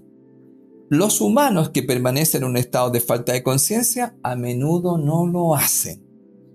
¿Ya? Mira, mm. una especie que ha cobrado conciencia nunca hará nada que potencialmente dañe o lastime el ambiente físico que sostiene a los miembros de la especie en que se han materializado. Los humanos que permanecen en un estado de falta de conciencia a menudo no lo hacen. Mira, bueno, esto igual es bien fuerte igual. Eh, a ver, mira, yo hoy día hablaba algo sobre esto. Una especie que ha cobrado conciencia nunca se envenena a sí misma. Es que esto, mira, es que todas estas cosas hay que analizarlo. Me dicen, a ver, ¿qué estás tratando de decir? Los humanos que permanecen en un estado de falta de conciencia a menudo lo hacen. Por ejemplo, mira, voy a mostrar algo muy simple. Yo le converso esto a mis estudiantes en las clases. No le digo que son los SAE, pero le digo yo, ¿usted de qué se alimenta? Entonces la gente me dice, alimento esto, ya, le decía, pero uno es el alimento físico. Pero, por ejemplo, yo le digo, ¿usted alimenta ciertas realidades? ¿Cómo qué? Por ejemplo, ¿usted alimenta, por ejemplo, la negatividad? ¿Y cómo lo hace? Pensando constantemente que las cosas le van a salir mal. Uh, me dice, no me diga nada. Yo le digo, no, si yo la entiendo, si yo también la vivo. Pero la, el tema es, ¿te fijaste? Tomar conciencia cuando estoy alimentando dando eso. Por eso le digo, no se me venga a juzgar. Porque se me va a decir, no, tiene toda razón Felipe. Le digo, no me dicen Le digo, ¿te acuerdas? Y le digo, primer concepto. Primera cosa, perdones. ¿Ya? ¿Y qué significa? Acepte que tiene oscuridad y que muchas veces piensa así. Y ahora, ¿cuál sería la idea? Tome conciencia de cuánto está alimentando estos elementos. Tome solamente conciencia ya. Mire, si usted hace eso, lo felicito, le digo yo. ¿Por qué? Porque tomó conciencia, se dio cuenta que está alimentándose y ahora pare. Pero el tema está de que uno tiene que estar más consciente. Te fijas que todo el rato hablan de una especie que ha cobrado conciencia. Ya, entonces, ¿qué es lo que pasa? Entonces podríamos decir que en el fondo, fíjate, nosotros somos más inconscientes. Porque hay muchas veces que yo no entiendo por qué algunas cosas no me están funcionando bien y es porque no estoy consciente. Por ejemplo, mira, yo a veces lo planteo en mis clases, esto. Eh, yo le digo, mire, usted no ha tomado conciencia que usted siempre le está dando en el gusto a los demás. Pero de, ¿por qué hace usted eso? Porque usted quiere que lo acepten y lo amen. Mm.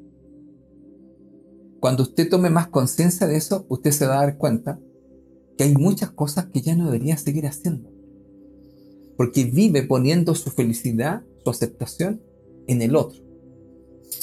Y eso lo hace un reo, no lo libera. No lo libera porque dice, chuta, yo quiero que me acepten y me quieran. Ahora, de repente la gente se le pasa la mano. Entonces, están tratando de. yo le digo, mire, se lo voy a decir así. Usted se dedica a ser feliz a los demás, pero usted se olvidó de usted ser feliz usted. Completamente. Y ahí entonces produce esta situación compleja. Dime.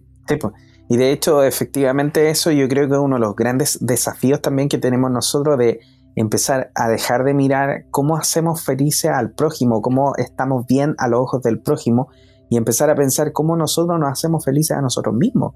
Lo que nosotros hemos conversado un montón de veces, pues Felipe, lo que es la, em, el egoísmo sagrado. Así es. Y de cierta manera el egoísmo sagrado tampoco significa ser egoísta y dañar al resto, porque no es dañar al resto, es de cierta manera elegir por mí, por mi propia felicidad.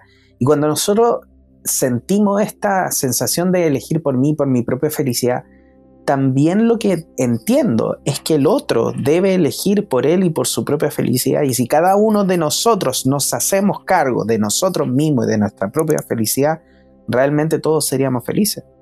Mira, yo, yo, yo meto un concepto muy fuerte en las clases y que también lo mete Hoponopono. Le digo, mira, si alguien te viene a decir que tú no lo haces feliz, yo le digo, stop. La responsabilidad de ser feliz es tuya. Exactamente. No es mía. Y mi responsabilidad, yo tengo mi propia responsabilidad de yo ser feliz. ¿Y por qué? Porque asociado con la responsabilidad está elegir. Yo puedo elegir cómo voy a vivir esta situación. Entonces, ¿qué es lo que pasa? Que a veces la gente no se hace responsable. Yo creo que el gran tema, fíjate, Hoponopono lo dice, 100% responsable. Entonces, mira, ¿qué debo asumir yo? Que cuando a mí me pasa algo, yo soy responsable de esa situación. Y eso la gente dice, pero ¿cómo? Yo le digo, ¿por qué usted es responsable? Porque usted, escuche, bajo esta mirada, esta mirada dice así, usted eligió estar en este planeta. Porque le podríamos decir, lo que tú contaste recién, podríamos decir, ¿quién eligió estar aquí? Tuve una conversación con alguien, como tú planteaste ahí, y en esa conversación quedamos de acuerdo donde yo acepto el estar y venir aquí. entonces ya en sí, el estar aquí es su responsabilidad. Porque si no, entonces quedo en un papel que a mí me están tomando y me están mandando tantas veces como yo quiera. Ahora, claro. vamos a, comentar si algo, que hubo un tiempo que se pasó algo de eso según la información que yo tengo, pero también existía otro plan alto donde se permiten algunas cosas, volvemos con los vigilantes o los que administran este lugar, donde permiten que se experimenten ciertas cosas, porque este, también este planeta se considera un laboratorio. Mm. Yo estaba viendo a los Beatles, que me encantan, y vi un tipo que explicó sobre los temas Beatles y explicó cuál es el aporte musical de ellos. Desde la música celta hasta la música clásica, los Beatles hicieron algo maravilloso ellos iban a las grabaciones y empezaban a experimentar y probaban sonidos y hacían cosas. Y fíjate que todo eso empezaron a hacer línea de que después le dejaron a otro para que partieran de ahí y trabajaran. Pero los tipos tenían algo genial. Ellos experimentaban y probaban cosas. Y decían, mira, hagamos esto, lo hagámoslo así. Y ahí entonces un músico, un especialista, explicaba cómo ellos, en varias, en varias canciones ellos, probaron música clásica y la cambiaron, la tomaron, le pusieron otras partes, hicieron unas mezclas y generaron nuevos movimientos, nuevas líneas de trabajo que anteriormente no estaban y se adelantaron. Pues la gente dice, estos tipos estaban en otras, sí, pues habían evolucionado a tal nivel que habían pasado de nivel cuando partían los beats de los típicos a pasar a un nivel mucho más profundo. Oye, de hecho, un, un, un, dato curioso acerca de eso mismo, yo, yo estudié música, estudié composición en música popular y, y en uno de los profesores que nosotros teníamos que era historia de música, eh, nos contó que una de las cosas que los Beatles hicieron fue grabar una, canción, después tomaron esa cinta, porque en ese momento no habían estos, estos programas donde se grababan multipistas, sino que se grababa en una sola cinta y como quedaba, quedaba por así decirlo, por ese, tenían que repetirlo 40 veces, se repetía. Pero ellos lo que hicieron fue grabaron una cinta, tomaron ese pedazo de cinta, lo cortaron con tijeras, lo volvieron a unir y lo reprodujeron. Y ese es uno de los audios que está en una de, las, de las canciones, creo que se llama Sgt. Pepper, algo así. no me acuerdo muy bien cómo es la canción. Pero, eh, y tú puedes escuchar un sonido que es muy raro en un principio. Ese es el sonido que ellos lo que hicieron fue efectivamente cortar esa cinta, volverla a unir y lo pasaron y lo dejaron ahí. No, yo encuentro que son geniales en realidad. Yo creo que bueno, ahí estamos viendo en el fondo, bueno, la libertad de experimentar y de probar. Completamente. Ahora, ¿sabéis cuál es la gracia que yo encuentro cuando se encuentra la gente creativa que no está preocupada del error? Sí, sí, totalmente. Está, diciendo, hagamos, hagamos lo que, ¿qué, puede salir? Y al no preocuparte del error, eso yo me acuerdo también de un, un señor que planteaba eso de Steve Jobs. Decía, yo trabajo con los mejores y los dejo que hagan lo que quieran. ¿Por qué? Porque de ahí aparecen muchas ideas, entonces no están preocupados tanto del error, sino que quiero que saquen lo que tienen porque de repente de ahí sale una gran idea. Entonces cuando te permiten en el fondo, o se permite uno, cometer errores, por llamarlo así, que es experimentar distintas sendas, distintos caminos, sin esta parte de que, ah, te equivocaste, aparece el juez, tenías que haberlo hecho bien, mm. tenías que haberlo hecho así. Cuando te pasa eso, tú pierdes esa, mira, una, hay un número que en TOT se llama el 22, ¿ah? Que bueno, se le conoce como el loco, pero en TOT se conoce como arriesgar. Entonces, el número 22 es una persona que arriesga. ¿Y qué hace? Es una persona espontánea que está dispuesto a probar. Entonces dice, vamos a darle. Ya, mm. pero ¿cuál es el tema? Arriesgar. ¿Y qué se arriesga? A experimentar, lo que sea. Bueno, se, se dice que este número 22 es como un sabio, porque en el fondo va en la vida sin miedo, mira, sin miedo al fracaso y a lo desconocido. Y dice, mm. vamos a vivir así. Por eso que ese número, el 22 en Tot, que se asocia con un personaje en el tarot que se llama el loco, está dispuesto a arriesgar. ¿Por qué? Porque la gente a veces no quiere arriesgar nada. Y eso se llama sobrevivir. No se llama vivir, porque vivir, amigo, es un riesgo. bueno, vivir, imagínate tú, tú mismo lo sabes, pues tú, tú estás ahí construyendo tu vida así. Voy a vivir como yo quiero. Y eso tiene indudablemente otras cosas distintas a buscar esta, entre comillas, seguridad y estabilidad. Por eso que parte de esta nueva concepción universal tiene que ver mucho, amigo, con experimentar, con arriesgar, con conectar más con esta parte más interna tuya, que yo le llamo en el fondo la conexión con tu yo superior, donde en el fondo te están diciendo, oye, si tú no viniste a, a buscar la seguridad y la estabilidad a cabo. Que fue también una cosa que nosotros nos metieron, porque al meternos eso, amigo, te das cuenta que nos metieron miedo. Mm. Exacto, porque si así lo otro, si te sales del cuadrito,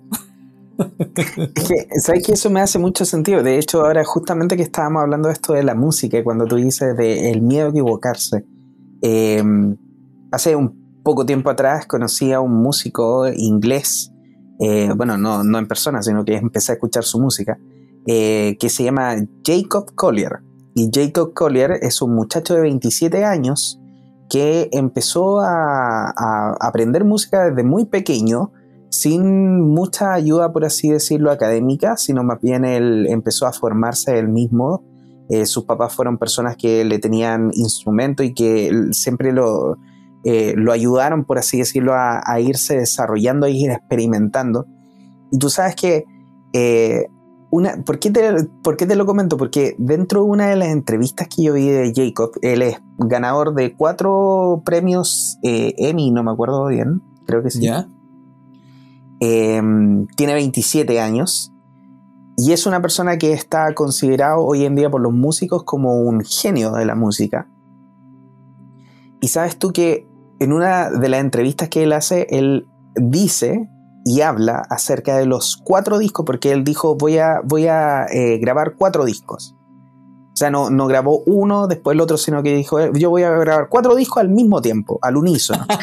y los cuatro discos, o varios de los discos, él ha grabado todos los instrumentos, o sea, desde la batería, la guitarra, las voces, todas las voces. O sea, él es realmente un genio de la música.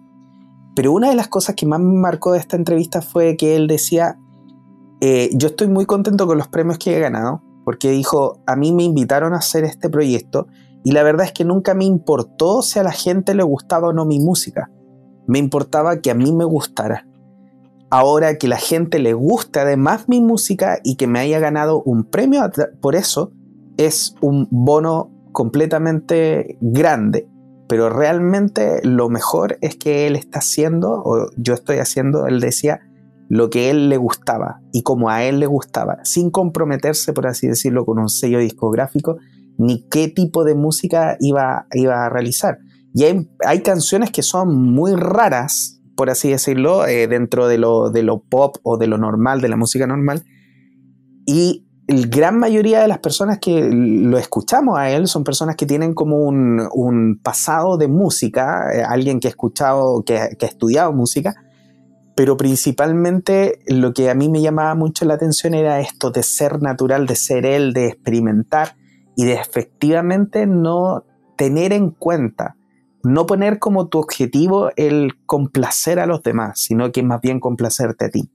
Y si logras complacerte a ti y en el camino ayudar y complacer a los demás, maravilloso, pero que ese no sea tu objetivo, y ahí es donde muchas personas, muchos papás que muchas veces se, se, estresan por tratar de entregarle una vida a los hijos para poder hacer que, por ejemplo, su vida sea lo más fácil posible. Y sí está bien, yo también tengo tres hijos y muchas veces me gustaría que mis hijos tuvieran una vida más fácil de la que yo tuve. Pero también he entendido últimamente que yo no me puedo hacer responsable de la vida de ellos, porque independiente que yo sea su papá, ellos tomaron la decisión de venir acá y tomaron la decisión de elegirme a mí como papá, entonces de repente yo digo, oye, pero quizás la estoy embarrando, estoy haciendo un, papá diferente, un papá malo, y después digo, no, porque efectivamente ellos me eligieron por la, por la, por la misma experiencia que ellos iban a tener conmigo, por lo mismo que ellos iban a aprender, entonces de cierta manera yo digo, ¿qué es lo mejor? Lo mejor es tratar de estresarme para poder hacerlo mejor, y nuevamente viene mi pregunta, ¿mejor que qué? Mejor que quién. Mira, eso mejor que quién o mejor que qué, eh, si tú te das cuenta, em, voy a anotar, eso está súper bueno. Eso me suena a competición.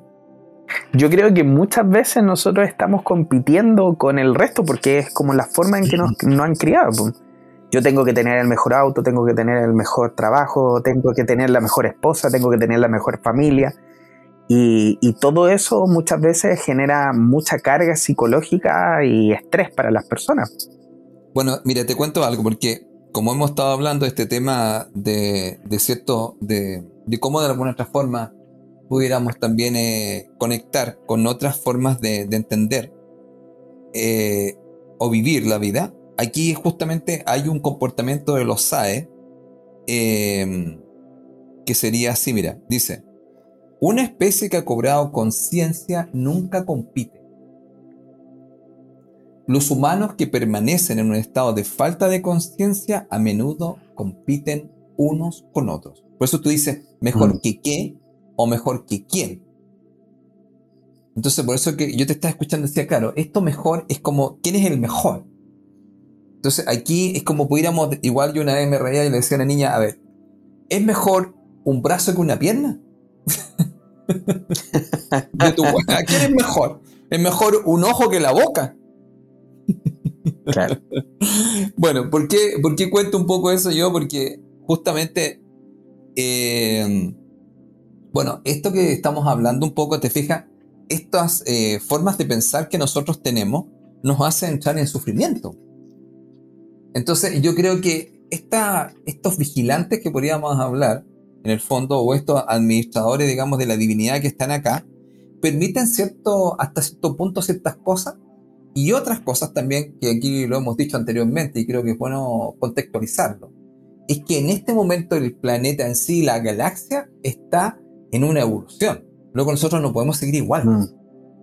Entonces, quieran o no, están todos, de alguna otra forma, vamos a llamarlo así, eh, guiándonos, orientándonos o si tú quieres presionándonos, como diría la resonancia Schumann, para que nosotros pasemos al siguiente nivel. Porque aquí hemos explicado que muchas personas pueden abandonar el planeta por la situación de que se va a pedir que haya cierta forma de experimentar, a ver, forma de vivir. Ahora, no estoy diciendo que, a ver, no estoy diciendo que todos tengan que ir a, a la quinta D, pero sí se habla que va a haber una división y va a quedar una parte en 3D y una 5D, que son estados de conciencia. Ahora, por si acaso, también es bueno decirlo acá en Conectado lo siguiente. Es un estado interno.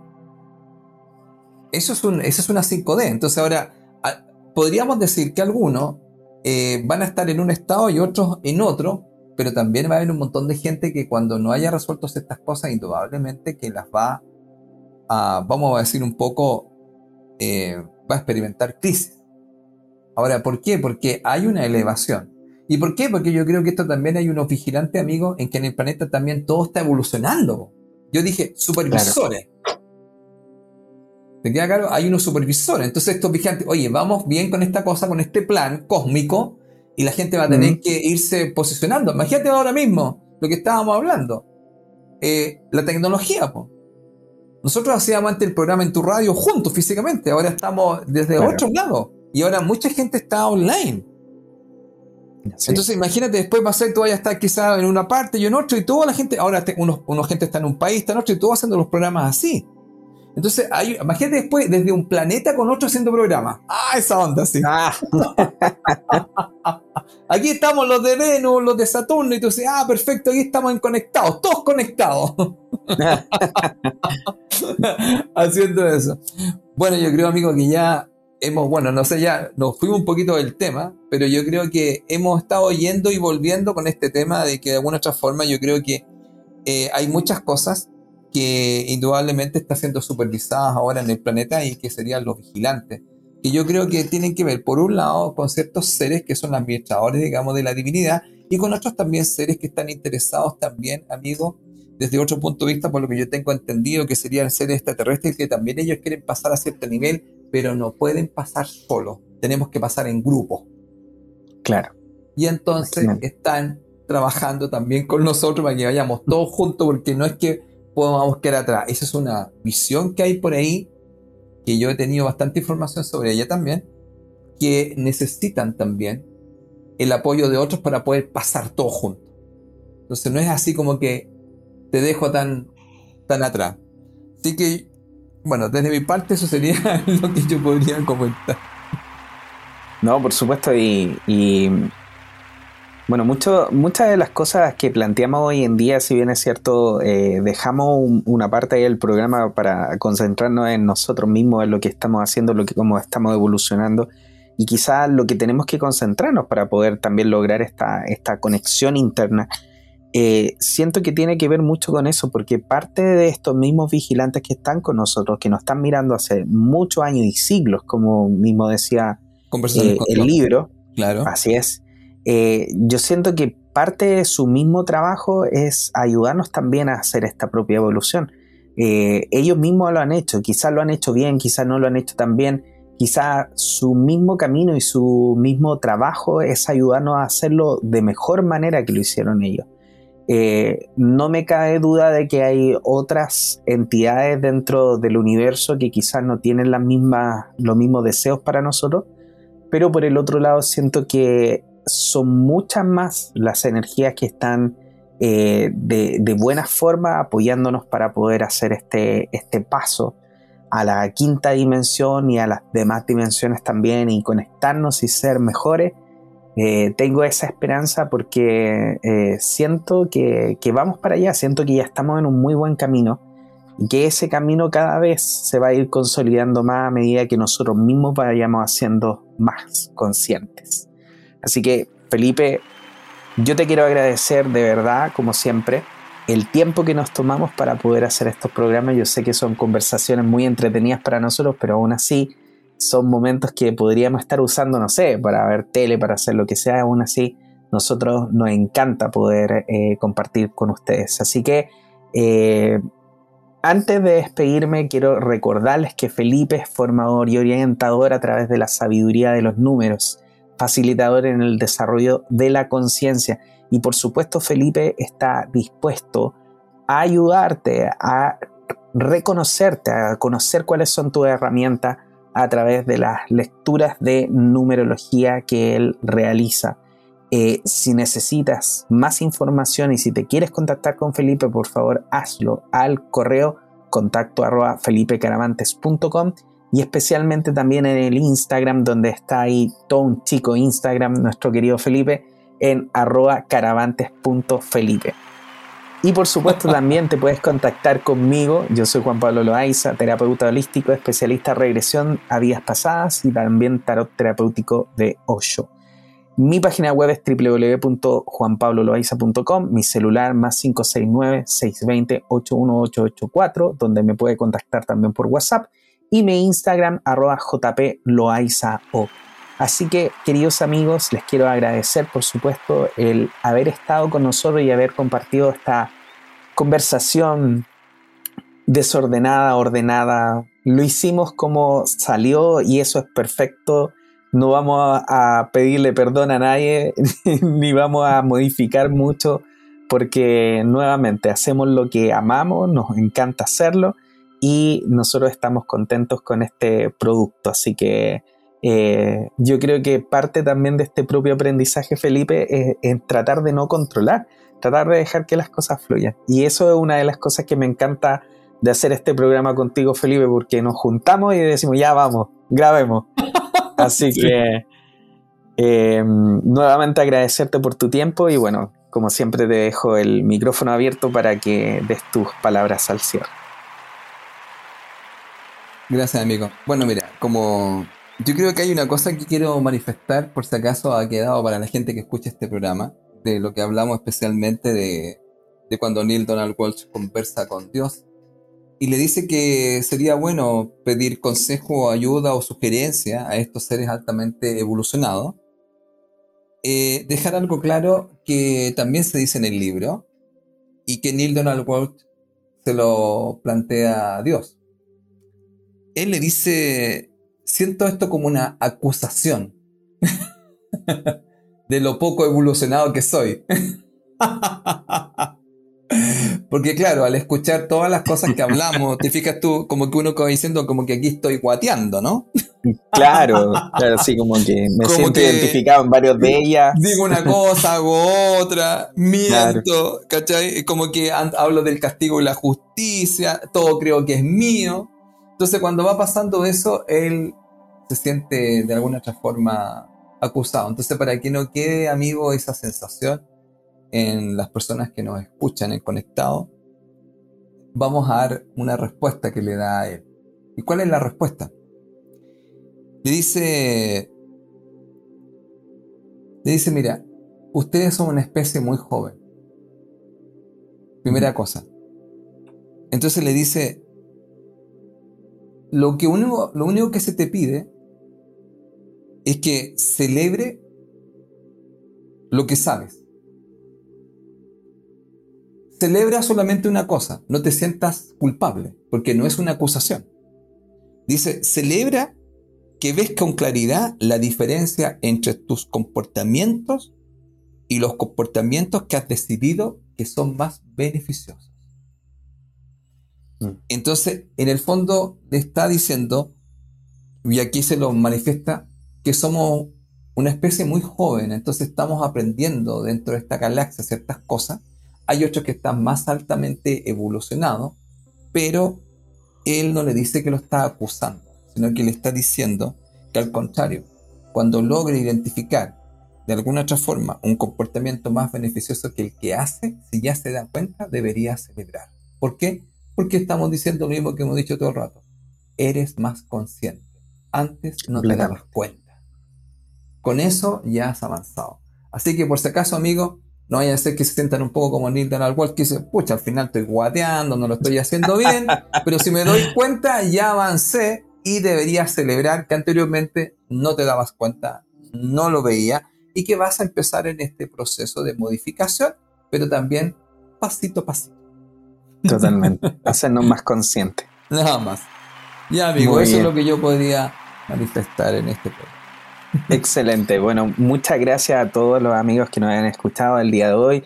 Por favor, recuerde compartir todos nuestros programas. Estamos ya casi superando la barrera de los 6.500 reproducciones. Hemos tenido muchas reproducciones últimamente, así que agradecemos a cada uno de ustedes que nos comparte, que eh, manda los saluditos y todo, y cosa que nos encanta siempre tener. Así que muchas gracias a todos por escucharnos que estén muy bien, que tengan una maravillosa semana, un maravilloso día y una maravillosa vida. Así que Felipe, que estén muy bien tú también.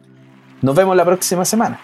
Así es, amigo. Bueno, amigo, nos estaremos escuchando, bueno, o viendo, no sé después qué irá a pasar. Así que y muchas gracias a todos. Muchas gracias.